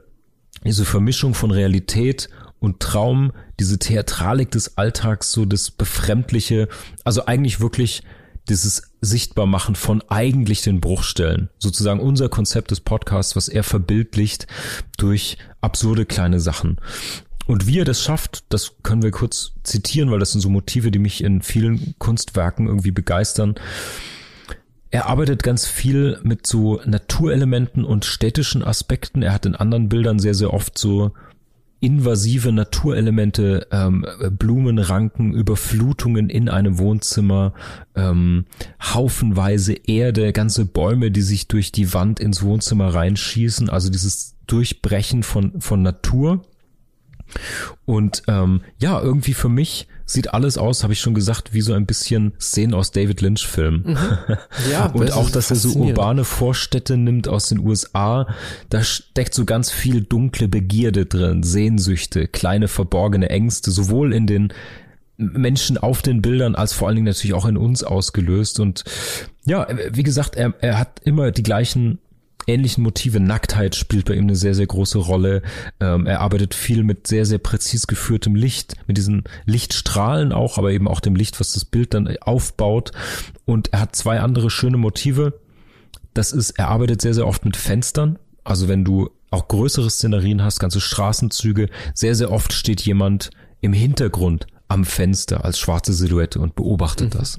Oder er fotografiert sogar aus einem Fenster in die Nacht hinaus und du siehst dort und das ganze, die ganze Fotografie ist eigentlich ein Blick durch dieses Fenster und so gleichzeitig gerahmt. Und auch dieses voyeuristische, dieses mal gucken, was da los ist und so fantastisch. Das ist ein Motiv und das andere ist, er arbeitet sehr oft mit Spiegeln, die plötzlich nochmal eine Person zeigen, die gar nicht sonst zu sehen ist oder die das Bild zu einem Art Triptychon auflösen und so. Also Gregory Crutzen, zieht euch die Bilder rein. Ich habe euch einen Link reingepostet, da sieht man zum Glück, weil es um ihn und seine Kunst geht, ganz, ganz viele Bilder von ihm, auch High-Res, denn man muss die in Hochauflösung sehen und da wirklich, ja, sich drin verlieren. Und Das stelle ich ähm, mir auch total spannend vor im Original tatsächlich. Also wenn du dann davor sitzt, da, du kannst ja wirklich auf eine Entdeckungsreise gehen.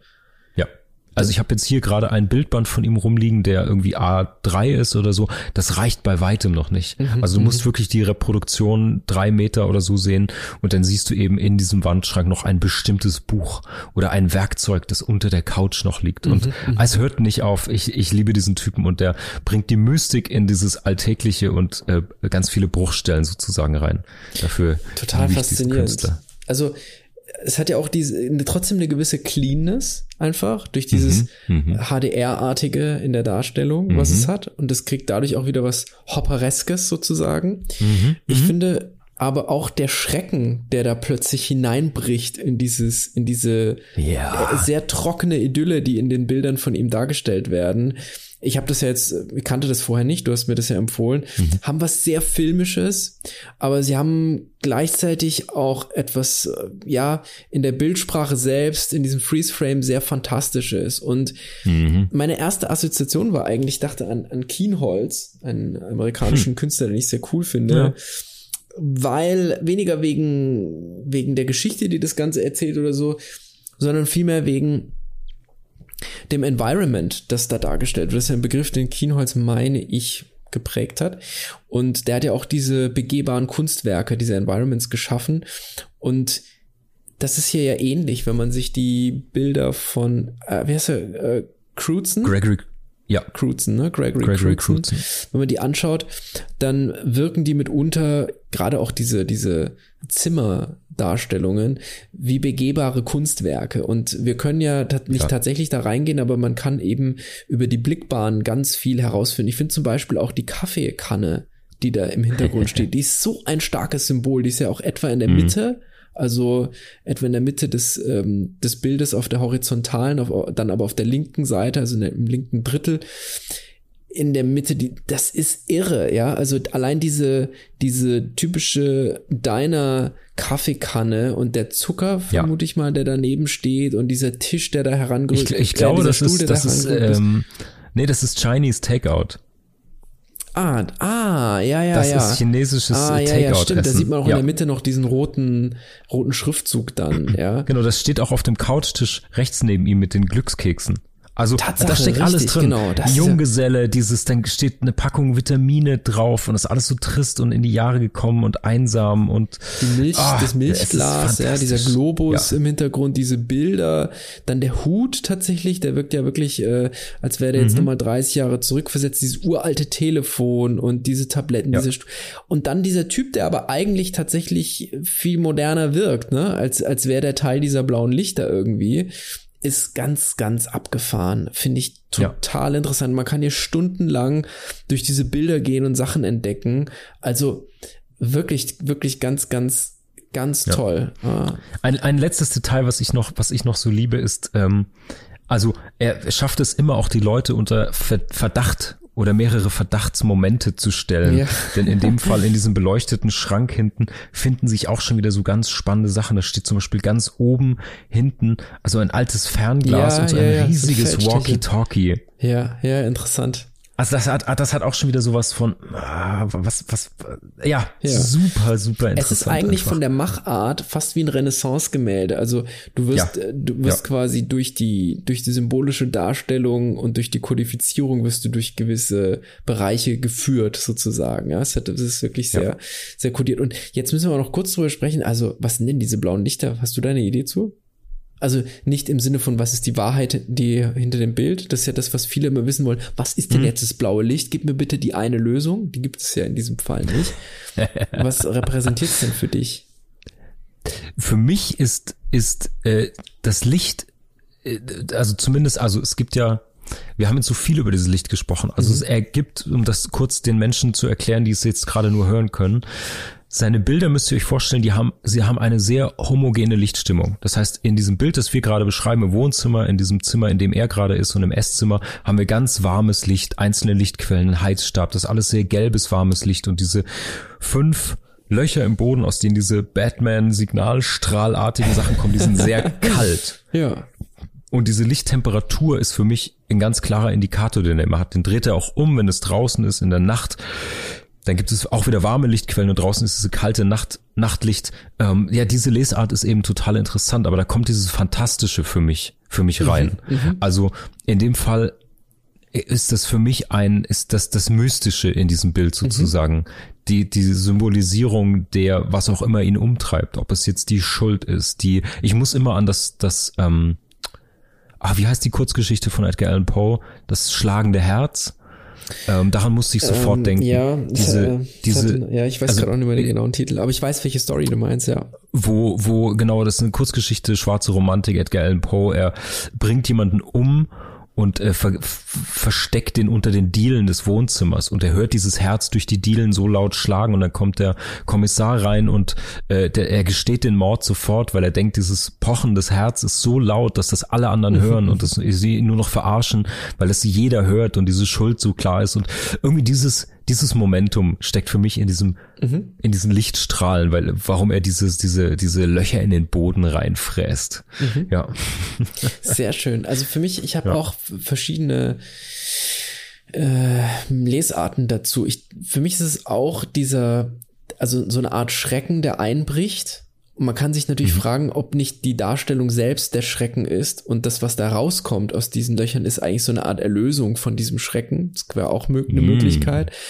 Ich finde zwei Sachen interessant. Das eine wäre jetzt mal unabhängig von der Perspektive, die wir einnehmen, äh, ist eben, dass die Brechung das Thema dieses Bildes, die Brechung der, sagen wir einfach mal, Kleinstadt-Idylle dieser, dieser Biederen, die ja eigentlich total schimmlig und ekelhaft ist, die so, die verlebt ist. Im, im wahrsten Sinne. Im genau, wahrsten Sinne, denn die Zimmerecke oben. schimmelt. Ja. Genau, exakt, ja. Diese, dieses, ähm, das wird gebrochen durch diese Lichter, die ja wie so Showlights eigentlich sind, ja, und die Mhm. so ganz klar sind. Das ist nicht einfach nur irgendwie so ein, das ist jetzt nicht so ein, so ein typisches äh, Licht, was man hat, wenn jetzt irgendwie ein Engel erscheint in der Darstellung oder so, oder wenn irgendein göttliches Licht oder so, sondern Es ist immer so UFO, es ist technisch und es kalt. ist, ne? Genau, es ist Das technisch, ja, ja. exakt.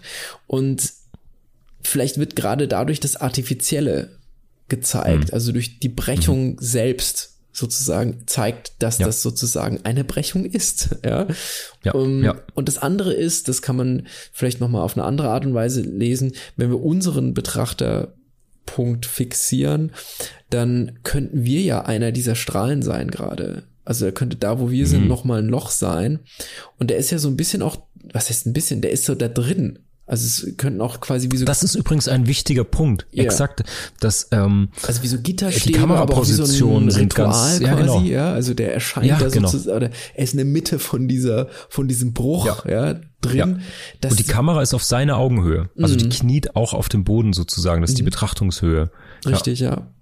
Also da gibt's viel von, ja, auch dieses Knien und dieses, man hat hart gearbeitet und dieser angestrengt, leicht verzweifelt, verstörte Gesichtsausdruck Ja. Ähm, ist schon irgendwie. Ärgerlich. Für mich ist der, Ärgerlich, ist der, ja, nee, richtig. Ist der, ist der auch wütend. Ja, Er ist sehr, stimmt. sehr überfordert, aber auch wütend und schaut Ja. eben aus dem Bild mit einem Blick, der sehr, sehr viel sagt. Das ist jetzt nicht klar was, aber ähm, ja, dieses ertappte, wütende, keine Ahnung, ja, Ja. wahnsinnig spannend. Also dieses. ich wäre so gern mal auf der Produktion dabei, nicht nur Mhm.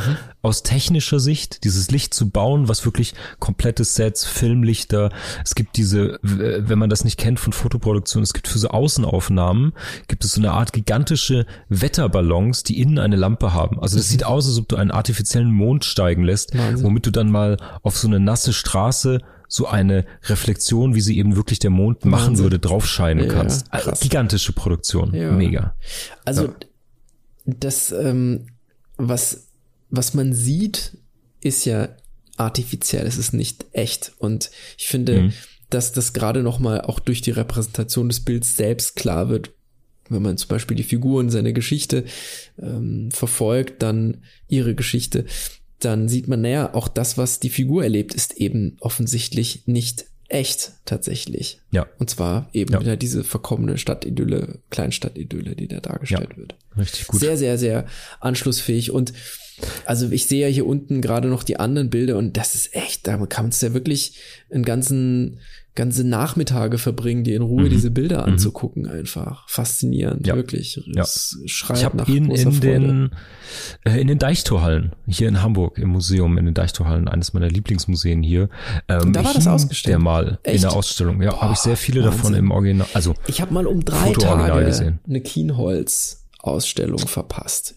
Hier, Damn. also wirklich in, in Deutschland, wo und diese, diese Environments sind ja unfassbar aufwendig äh, und, und schwer zu transportieren, um wieder aufzubauen, abzubauen und, und, und, und. Und da habe ich mich Ja. wirklich, da ärgere ich mich heute noch drüber. Also, ja, das glaube ich.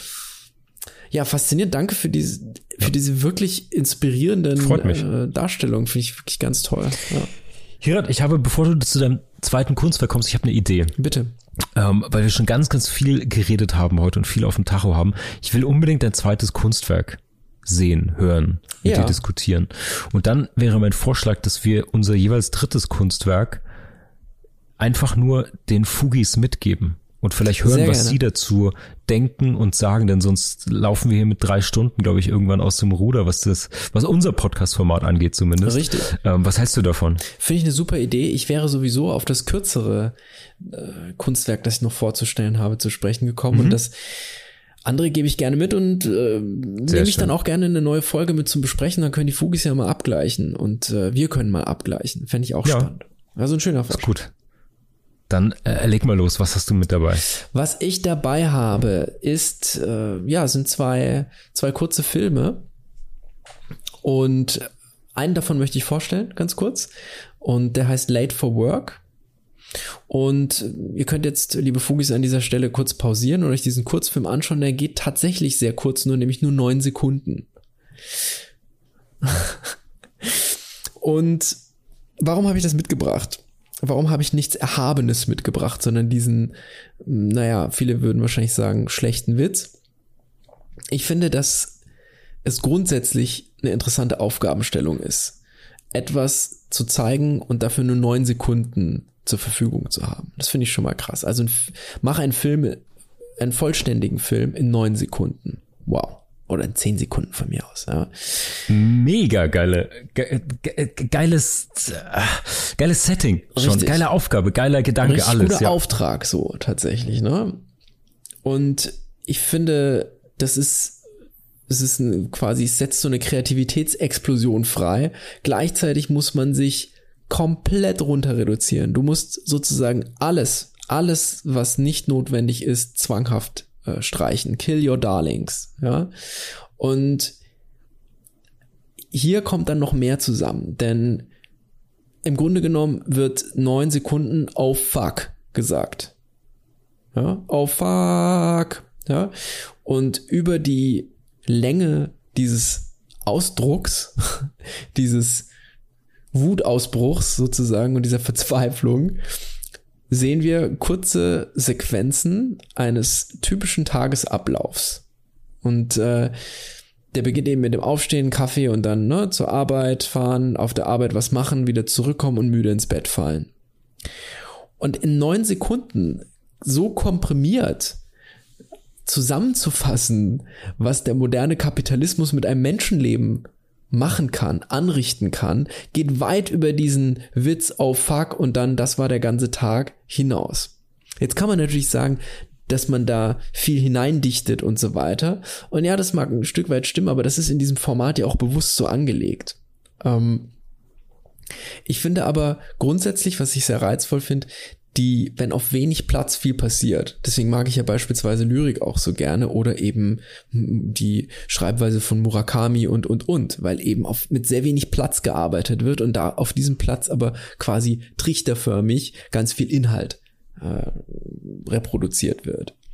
Und ich finde, man kann schnell verkennen, wenn man sich diesen Kurzfilm anguckt, so, haha, witzig, ja, ist ja ganz nett, irgendwie ähm, so ein Tag in, kann man ja in zehn Sekunden zusammenfassen, wie anstrengend und lästig der war. Aber da steckt, finde ich, eine, eine große Gefahr und Traurigkeit drin, denn ich glaube, so sieht der Tagesablauf von ganz vielen Menschen aus, tatsächlich.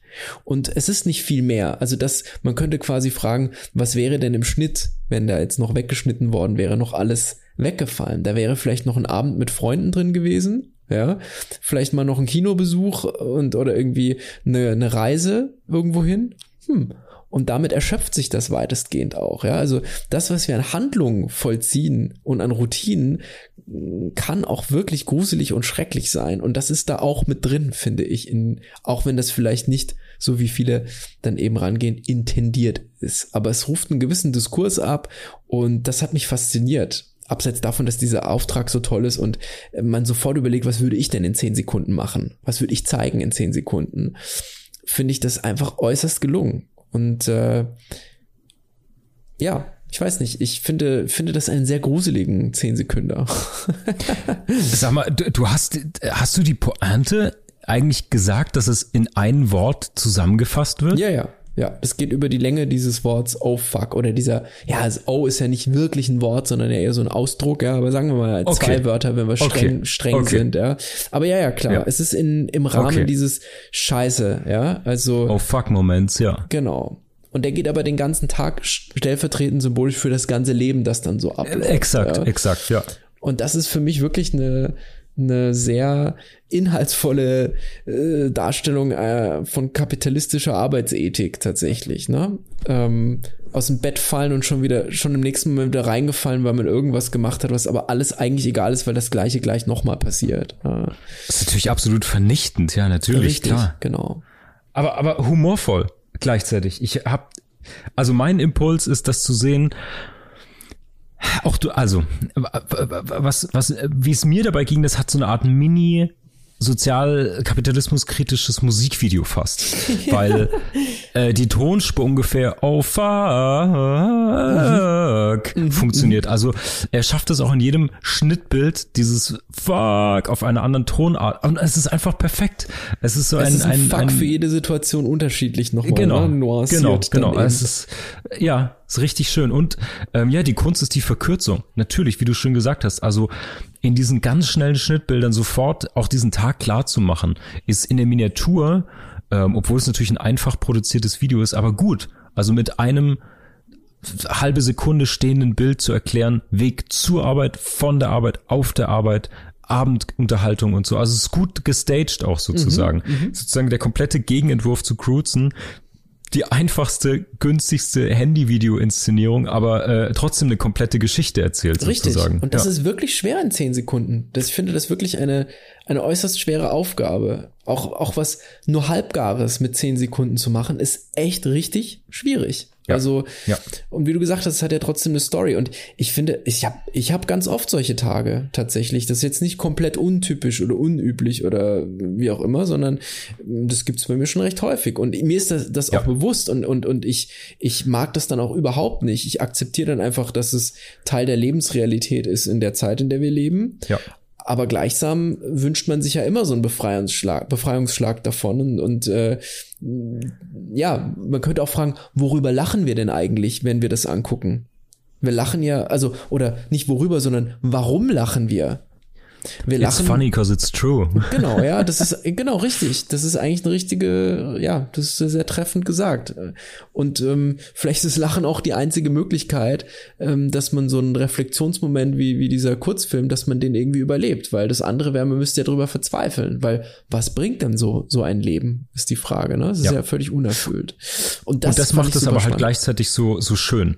Also ähm, so eine wie du richtigerweise auch, ich finde das gar nicht überinterpretiert, sondern ich glaube auch, dass man kann es natürlich kurz als Moment des Verschlafens und Ärgerns mhm. lesen, so, wenn er auf den Wecker haut.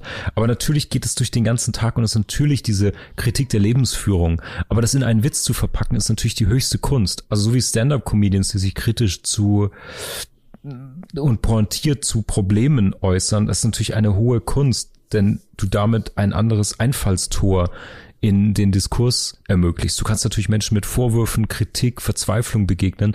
Das ist eine andere Fallhöhe, das ist ein anderer Diskurseröffner, als zu sagen, man kann drüber lachen. In fünf Sekunden ein Lachen auslösen und ein Nachdenken ist schon echt High-End-Shit, würde ich sagen. Ja, ja, ja, ja, volle Kanne, volle Kanne.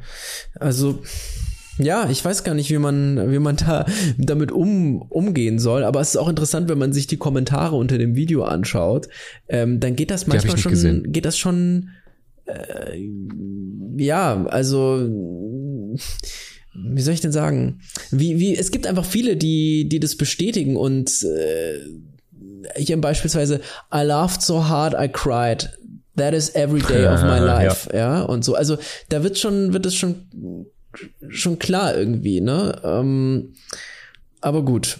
Es gibt auch welche, die ja. einfach nur, ich meine, Late for Work heißt der ja tatsächlich. ähm, es geht natürlich nicht wirklich um die Verspätung an sich, aber ja. Genau. Hundertprozentig. Hundertprozentig. Ja. Ach, fantastisch. Und also das heißt, das ist sozusagen dein, deine Mischung, auch sehr selbstreferenziell eigentlich auch zu unserem Format, versuchen große, schwere Themen, kritische Sachen mit Humor zu sehen. Ist gut. Ist Richtig, ein, ja. Da hätten wir uns diese sieben Staffeln sparen können und fünf Sekunden Video machen. Aber so edgy waren wir nicht. Ähm, ja, das besprechen wir lieber nochmal in weiteren sieben Staffeln. Sau, sau cool, Mann. Ich habe das letzte Kunstwerk, das ich mitgebracht habe für die Fugis, ist ja. ein Song. Den findet ihr mit Musikvideo in den Shownotes. Den könnt ihr jetzt auch, wenn ihr uns durchgehört habt, direkt auf eurem Podcast-Player, wenn der auch Musik hat, anhören. Ähm, und zwar das ist der Song Chaser von Mammal Hands. Also M-A-M-M-A-L, Mammal Hands wie Hände. Das ist eine britische Band.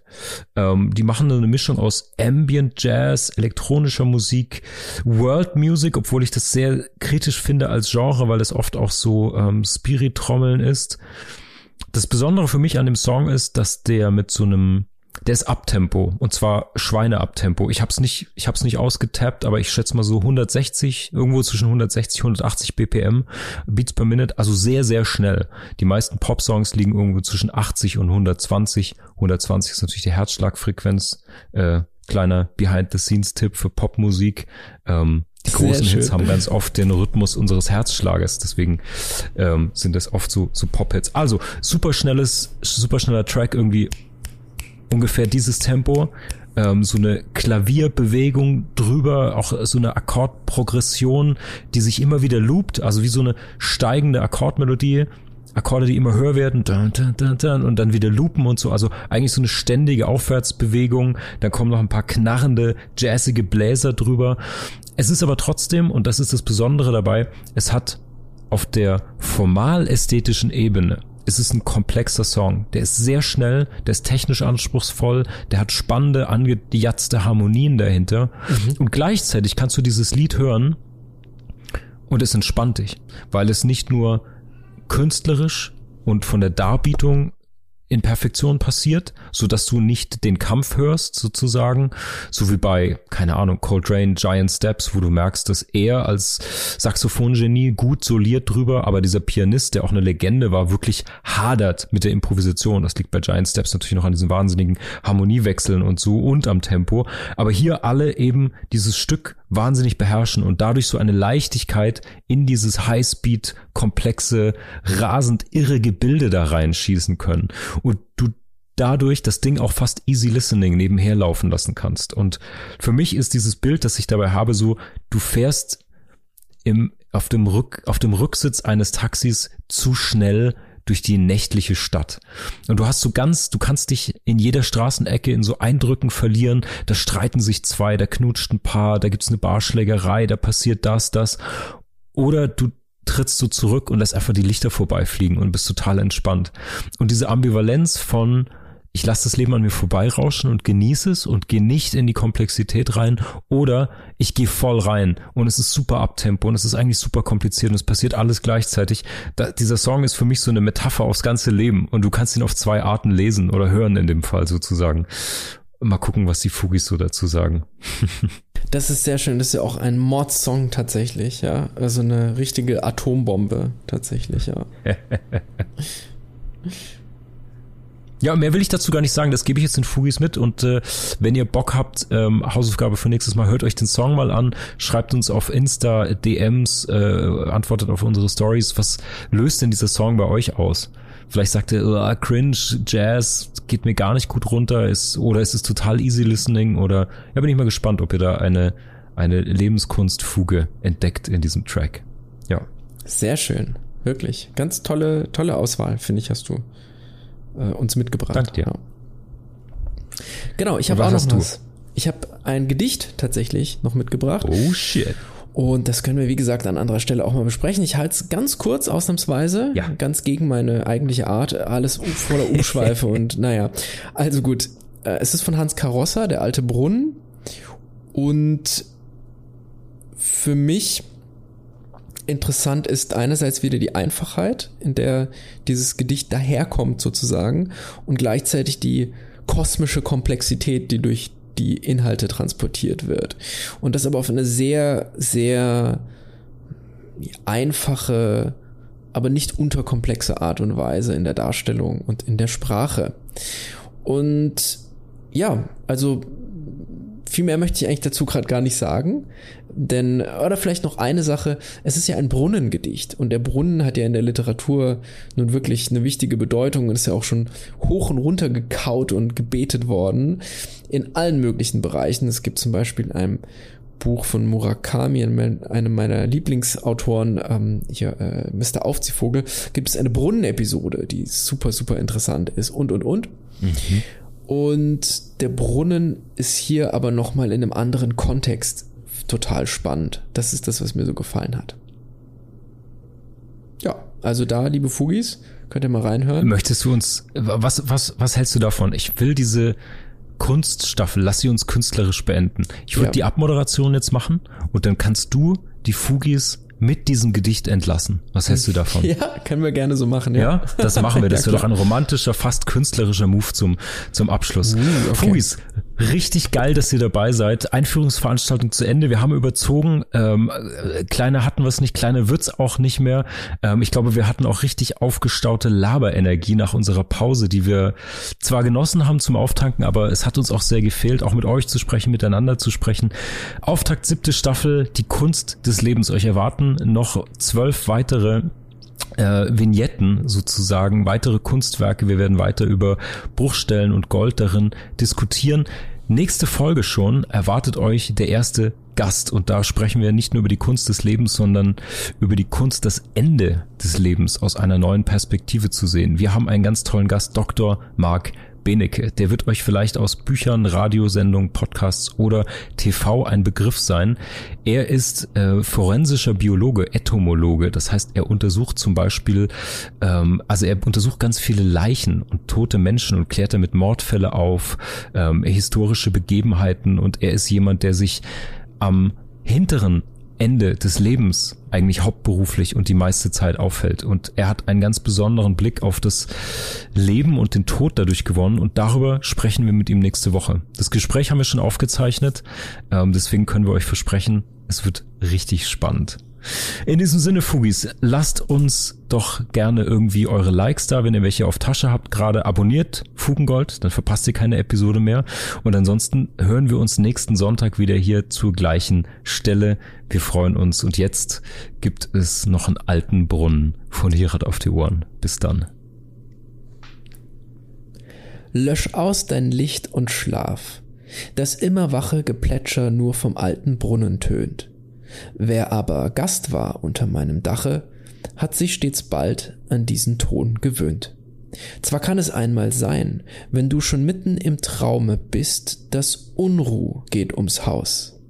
Der Kies beim Brunnen knirscht von harten Tritten, das helle Plätschern setzt auf einmal aus und du erwachst. Dann musst du dich nicht schrecken. Die Sterne stehen vollzählig überm Land. Und nur ein Wanderer trat ans Marmorbecken, der schöpft vom Brunnen mit der hohlen Hand.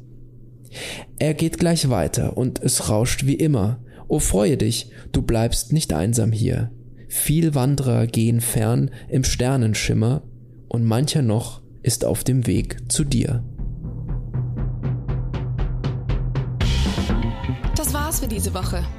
Wir hoffen, wir können einige Bruchstellen für dich vergolden. Schicke uns gerne deine Fragen und Gedanken per E-Mail oder DM.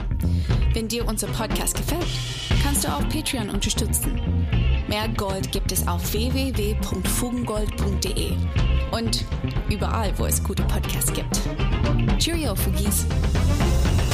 Der Kultur- und Wissenspodcast Fugengold wird produziert vom Sweet Spot Studio.